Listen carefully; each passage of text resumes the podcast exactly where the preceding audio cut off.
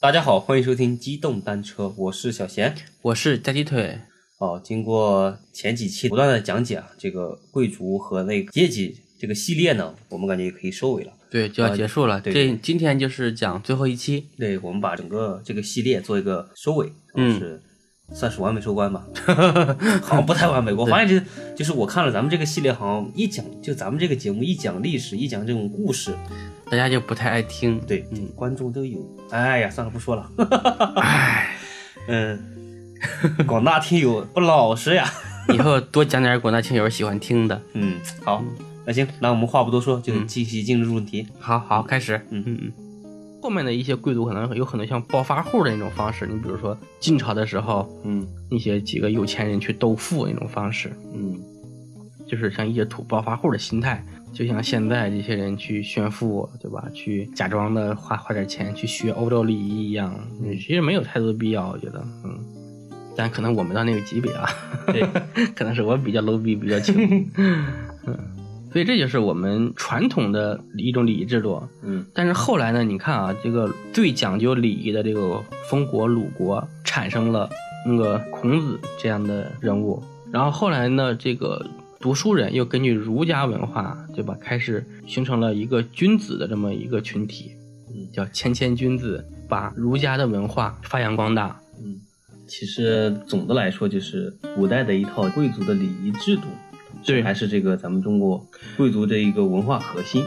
是的，它是一个礼仪制度。你看儒家的这个对自身要求的一个，算是五个基本的点吧，就是仁义礼智信，嗯对吧？然后还有温良恭俭让，嗯这些东西就是要求自己是按照贵族那套礼仪去要求自己。然后呢，你说谁不愿意跟这样的人在一起去玩去交朋友，对吧？对，所以说我们中国的这个贵族文化嗯，到后面是演变成了君子的一个对自身行为的约束，对，一种其实要求。还是在当下来说，还是有一定的一个传承和脉络的，对吧？是的，嗯是的，对我们当前那个君子的一些自我约束、自身的一些就约束条件的内在思想嘛。对嗯你想经历过这个晚清、民国和我们建国初期，大家对本国文化的一种否定嘛。嗯那时候我们很弱，大家觉得儒家可能是对我们的这个社会嗯造成了不太好的一些影响，开始否定、质疑，嗯然后呢，导致很多人对我们传统的一些文化的丢失、不理解，甚至有一些人啊去学一些国外的礼仪。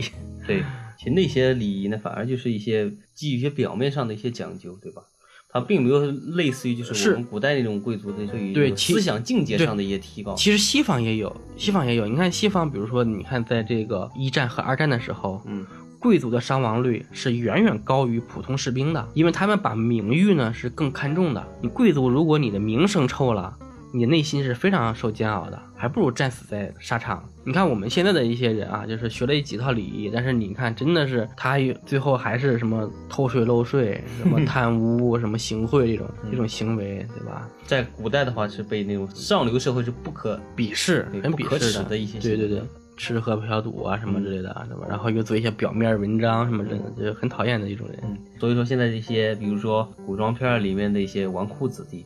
其实都是以前的古代暴发户，对吧？你要看他跟贵族比，其实根本不是一个级别的，是的，是呃对对不是不是一个级别的一个等级的人。对，贵族对自身是要求很高的，嗯不是很放纵自己。嗯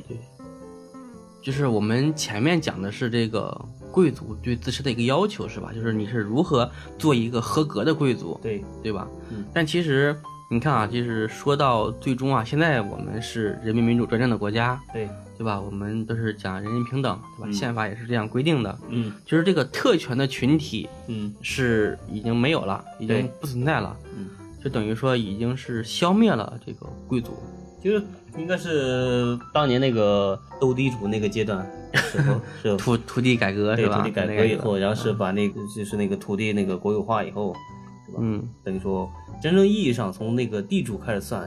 就相嗯我当于我觉得应该这是真正意义上是从法律的这个层面上嗯彻底的这个抹除了贵族特权的存在。嗯你像刑不上大夫，礼不下庶人这种，它对已经彻底成为了历史。对封建主阶级是彻底被消灭掉了，嗯大家都是国家的主人。对其实这个贵族呢，我觉得它的消失啊，对于我们平民来说是一件好事情。你像这个贵族，你想他他并不从事生产劳动，嗯，但是呢，他却占用了大量的这个生产社成会资源，生产成果。你比如说一亩田，他什么都不干，然后拿走呢相当一部分的这个生产的一个成果，而且古代的这个生产产量产量低下相降相当低。对嗯你，比如说现在我们我们按照我还按照亩来哈，现在我们中国粮食的产量啊，嗯，水稻，你看我们的这个袁隆平院士哈嗯，实现了亩产达到八百到一千公斤，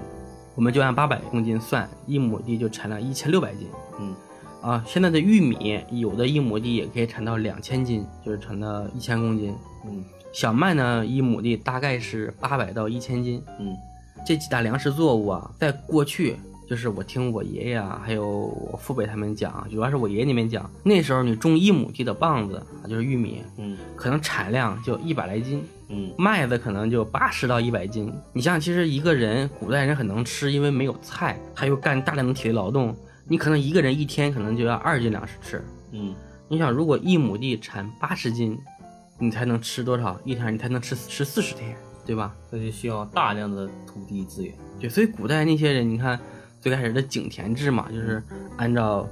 一个人去分，一个人分一百亩，嗯一个人分一百亩，嗯，但是产量相当相当低。而且以前它是全是什么对，就生产工具，人工对啊，人工来那个生产具工具很落后嘛，是呀，所以我耕牛以后，生产力才得到了一个极大的提升。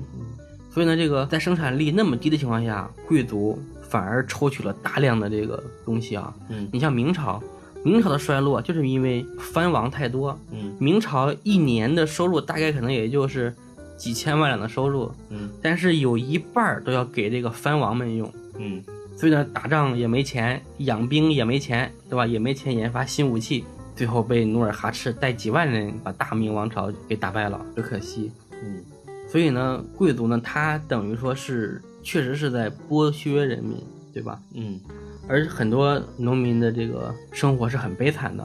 啊！你像古人啊，这个说饿死就饿死，你看古书里面记那吃人的记录，这就就你数都数不清楚，太多了，隔两三年就出来。其实还是主要归咎于以前的一些生产力的低下，嗯，导致一些资源分配的不均匀，这是一个方面引起的。嗯，呃，生产力低下呢是一方面啊，但主要呢还是分配制度，对，就是贵族制度。你从国家法律层面上，对吧？你就要对我尊敬，你就要服从我，你剩下的东西就要给我来吃，嗯对吧？你像我记得前段时间，因为前段时间我刚把那个《大明王朝一五六六》那个电视剧看完了，嗯到最后那个嘉靖皇帝说，楚王死了，但楚王有一百四十多万亩土地，一百四十多万亩，将近一百五十万亩的土地，嗯你想想。现在说实话，我们那一个村子里面可能也就几千亩地，他这一百四将近一百五十万亩，差不多顶我们县差不多了。一百五十万，比你们肯定远远超出你们县一百五十万啊！现在全国的耕地才多少？十八亿亩嘛，嗯全国要守住十八亿亩耕地的红线，嗯，但是这个比例相相当于占了全国土地百分之一，对呀、对吧？你十八亿亩，一百百分之一不不到一点儿，百分之八差不多。对，但是我操，这个相当吓人啊！你想，以现在的我们中国的这个开拓的耕地的面积啊，嗯是十八亿亩，明朝的时候，他一个楚王就占一百五十万亩，你说普通老老百姓怎么活啊？但这耕地肯定是要老百姓来耕种啊。对，而且他又不需要纳税，嗯，贵族不需要纳税， 地是我的，产量都是我的，但是呢，我又不又不纳税，等于全是他的，这就是坐在人民头上吸食民脂民膏， 是这样。你想，贵族为什么可以优雅的活着？嗯那还不是我们祖先那句话：“你怎么仓廪实而知礼节？”你只有有钱了，对吧？我不愁吃喝了，你才会去追求精神层面的。嗯对吧？礼仪层面的。所以呢，为什么说礼不下庶人？因为你穷人你没办法去讲礼仪。比如说，我我要每个季节弄一套衣服，穷人可能讲我就冷了穿，热了脱，我可能一年就两套衣服，甚至这一家子一家人就两套衣服。对，可能一家人就两套衣服。对，谁起得早谁出门用。啊，不，谁出门谁谁谁穿衣服，嗯没事，大家都在屋里光着个腚，可能就这样。你看西方的那些贵族啊，他还是你看这个英国女王啊、英国王室，他们还是有很多的土地的，在他们的土地上，你比如出租、搞这个旅游、搞建设，嗯然后收入呢都是归王室所用，他不还是在这个剥削劳动人民吗？ 所以这也是贵族或者这个阶级这种制度吧，对走向衰落的一个必经的过程，对，你像前段时不是间必经的过程，对就是必然的一个结果。对，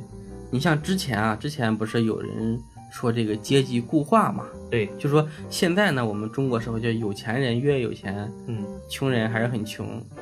其实本质上来说，整个社会都是一个二八原则是亘古不变的，嗯对嗯这个是没有办法来。人类的精英的比例从古至今大概只占百分之五左右，人群比例的百分之五，就是大概这个比例嘛，嗯大概占百分之五。嗯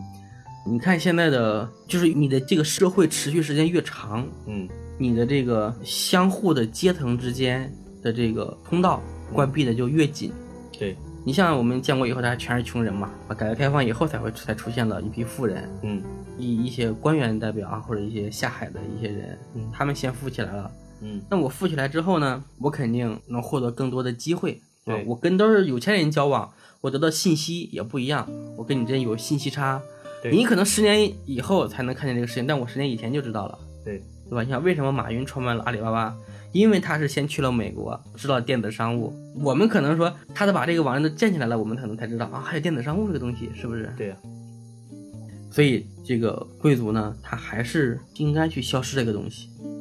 就等于说，就是明面上的贵族已经消失了，其实本质上这种隐性的一些特权人群还是有的，呃，这个在当代社会上啊，，对嗯，我觉得啊这个怎么说呢？人家有钱啊，这个 自己享受一些好的条件啊，这个你也用自己的这个经济条件来换来的，嗯，我觉得是也无可厚非，对，对吧？谁让你没钱呢？谁让你是个穷逼呢？是，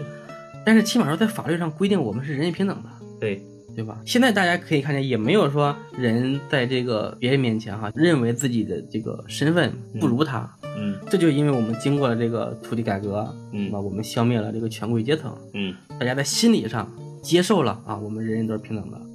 你看现在的印度的这个种姓制度哈，嗯，在民间啊还是很严格的在执行。对，印度的这个种姓之间啊，呃，你想跨越阶层哈，你看在中国你通过奋斗还可以，在古代呢，你的这个书生哈，嗯，比如说你这个去考试了呃迎娶，一个呃什么郡主啦，不不不，你就通过自己奋斗，你你好好读书，你考上功名，嗯你就可以当官儿，然后呢，你就可以算是做了一个阶层的一个一个跨越，嗯你实现了从平民啊，从这个呃底层到高层的一个实现的一个飞跃吧。嗯有它有这个通道，通道一直打开的。嗯，你像每年的开科取士哈，都是有什么几百人、上千人可以被录取为官员。嗯，想想其实还是可以的。那你像在印度啊，就是在任何的这个有阶层的地方啊嗯，除了印度，印度的跨越阶层呢，靠什么呢？靠来生， 靠转世，靠投胎。嗯它的阶层被固守的非常非常死，嗯而且各阶层之间是不能通婚的。比如说你是婆罗门，嗯对吧？我是吠舍，嗯，阶层已经比较低了。然后呢，我们通婚了，我们两个人可能都会被各个阶层的人给打死，然后我们的后代孩子就被划分为贱民，就是你就没有阶层，你就不是人，你就不属于这个阶层里面的任何一个阶层，你就属于算是畜生一样的人一个级别吧，就这样。嗯，所以呢，我们的这个革命非常彻底，真的很彻底，消灭了各个阶层。对，所以呢，它的这个消失，我觉得还是挺好的， 我认为是应该消失的。然后我们中国的这个阶层的消失，它有一个过程，就是贵族的这个消失吧，对对贵族的消失呢是有一个过程。嗯你看，从这个西周的时期，就是周朝的前期啊，嗯周公是制定了一整套的礼仪制度之后，嗯对吧？周礼制定好之后，贵族阶层跟我们的这个平民阶层，嗯，把大家划分的非常明显，对，就是正式宣告了贵族阶层的产生。嗯但是到了春秋阶段，就到了东周的时候，嗯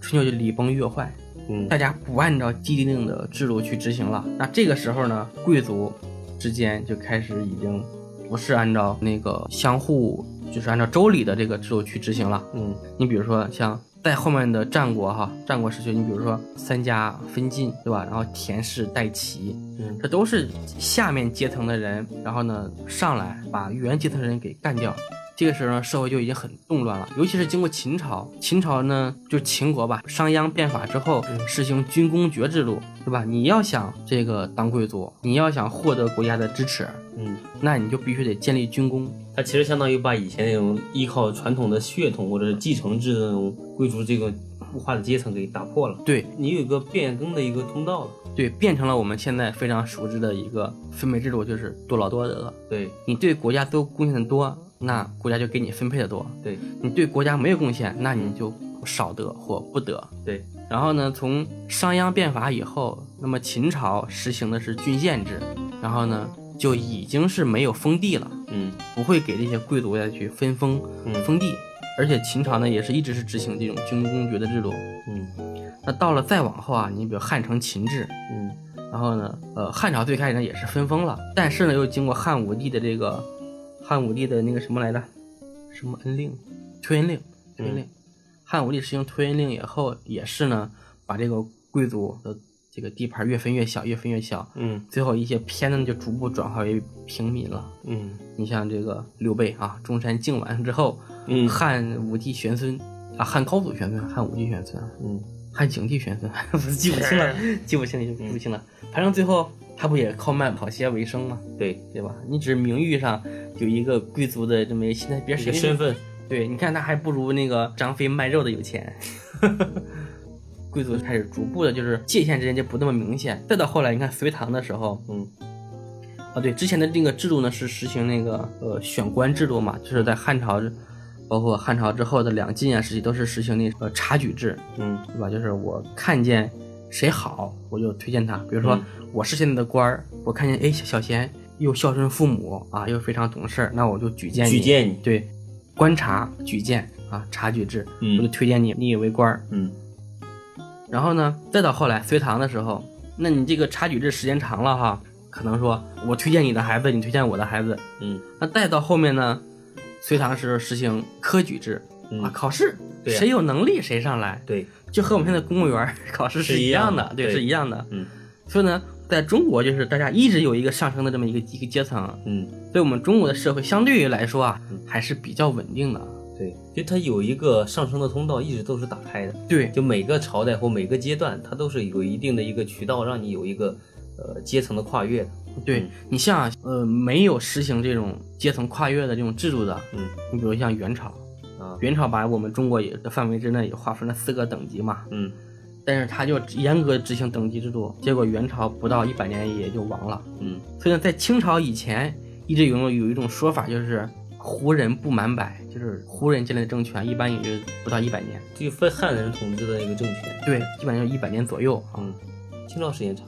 清朝对清朝时间长嗯，就是因为它这个实行汉制嘛，它也等于说任用了很多汉族的官员，嗯，也比较认可汉族，也没有实行严格的这个种族的那种，这这呃不，它种族之间还是挺那什么的，种族之间还是满汉不通婚的。你看乾隆下江南，这其实都扯淡啊。这个呃，整个清朝据说啊，我我没有去考证，据说整个清朝满汉通婚的只有一个案例，记载的，啊对，就是这个吴应熊娶那个建宁公主，这、是唯一的一个啊官方承认的一个满汉的婚姻，就这个。嗯啊，而且清朝呢实行了很多的这种制度，你像摊丁入亩啊，跟资丁人生永不加赋啊这种，然后清朝的百姓呈爆炸式生长，而且又有一些高产的粮食作物的传入，大家能吃饱饭嗯啊，也就没有去去造反。对，然后呢，最彻底的一次啊，嗯但其实从民国建国以后，最开始呢实行的是平等的制度啊，就对是当时的建国就是一九一一年是武昌起义吧，对，一九一一年武武昌起义之后，嗯当时规定啊，这个军队嗯在当时实行是军政府嘛，军政府是说所有的军人啊，无论大小，嗯官员这个俸禄啊，每个人都是一个月二十块钱，大洋，对，都是二十块。嗯当时下面的这些士兵啊，那真的是激动异常啊，万分鼓舞，太他妈开心了，我操！嗯但是呢，在民国呢，它还有一个封建的一个算是余孽嘛，就是嗯没有完全的实行革命的，就是革命不彻底，嗯还有一部分封建的官僚呢，转化为了这个民国的一些高级官吏。哦对，然后呢，你比如说娶小老婆儿啊， 有钱的你可以娶好多姨太太啊，嗯你比如说狗肉皇帝张邦昌，嗯他就娶了十几房姨太太吧，好像是，嗯，然后还有据说能娶到三位数的，三位数的，这么猛的吗？对对对对，但是在古代啊，古代历史上还有娶到四位数的啊，那皇不对，五位数上万人，不是皇上。然后后面最彻底的就是我们中华人民共和国的成立。建国以后是吧？对，首先我们信仰的是这个共产主义嘛，对，人人平等。嗯然后我们共产党的宗旨嗯，也是想为人民服务，对对，吧？人民的公仆，嗯人民人民的公仆，嗯对吧？人民当家作主，实行人民代表大会制度。对，然后又经过了土地改革，嗯土地改革呢，其实实现了生产资料和生产工具的一个平均，你就等于说从权贵手里把土地啊、耕牛啊、工厂啊，对吧，抢过来，大家实行了一个平均分配，嗯对吧？然后人民当家作主，嗯然后呢，又经过了这个文化大革命，它又实现了一个思想上的一个算是革命，嗯也就是把这个权贵阶层的思想的余孽给消除了。嗯所以呢，到了这个后面八九十年代的这个改革开放，大家就一心一意的去搞经济建设，这样是一个过程。嗯。所以说，这个我们的贵族的一个消亡是一步一步进行的。嗯，对，就我们也没有一个整体的一个贵族的一个固化或阶层的一个固化的一个有古以来的一个时期，就是每个时期它都有一个阶层就是轮换的一个渠道。是，嗯就是我们中国，啊就是当你这个阶层固化到一定程度的时候，嗯，下面就有一群人上来把上面这一层人给干掉。对，你比如说这个中国第一个农民起义哈、嗯大泽乡起义，他们当时的口号就是“王侯将相宁有种乎”， 对吧？我不相信王侯将相是靠这个生下来就决定的，嗯然后开始起义。所以，我们中国人其实并没有形成一个思想非常固化的那种权贵的那种社会的分裂的一个思想。每个人都想通过自己的奋斗实现自己在阶层的一个跨越，对，而且我们身边流传了好多这样的故事，嗯谁谁以前很穷，穷的饭都吃不上，每天穿开裆裤，对吧？这儿要饭那儿要饭才活下来。嗯，但你看你现在是大老板啦，飞黄腾达。对，所以这种故事呢，也都激励着我们， 在一步一步的努力奋斗啊。嗯当你没有思想束缚的时候，你才能去放开手脚，去干，去努力，去奋斗。嗯，对，幸福是奋斗出来的。 对，这就是我们一个算是贵族消失的一个过程。嗯，这一期其实可能也就差不多要结束了。对对对，嗯，这这个咱们算是这个系列也 算告一段落，对吧？嗯对对嗯我们前前后后这么多期来，然后呃，其实总结下来就是对整个就是中国也不算贵族吧，就是算的是那个古代的一个算是这种文化礼仪的一个总结，对吧？中国的贵族呢，可对能更体现在这个一些文化的一些传承上，或者一些就是礼教上。是的，嗯是的，对。希望大家对那个古代的对一些，对我们中国自身的一些贵族、贵族的气质也能有一点了解。嗯理嗯打了个嗝儿，嗯，行吧，那我们本期节目就算是这个系列就结束了对。嗯，到此结束。好，拜拜。嗯，拜拜。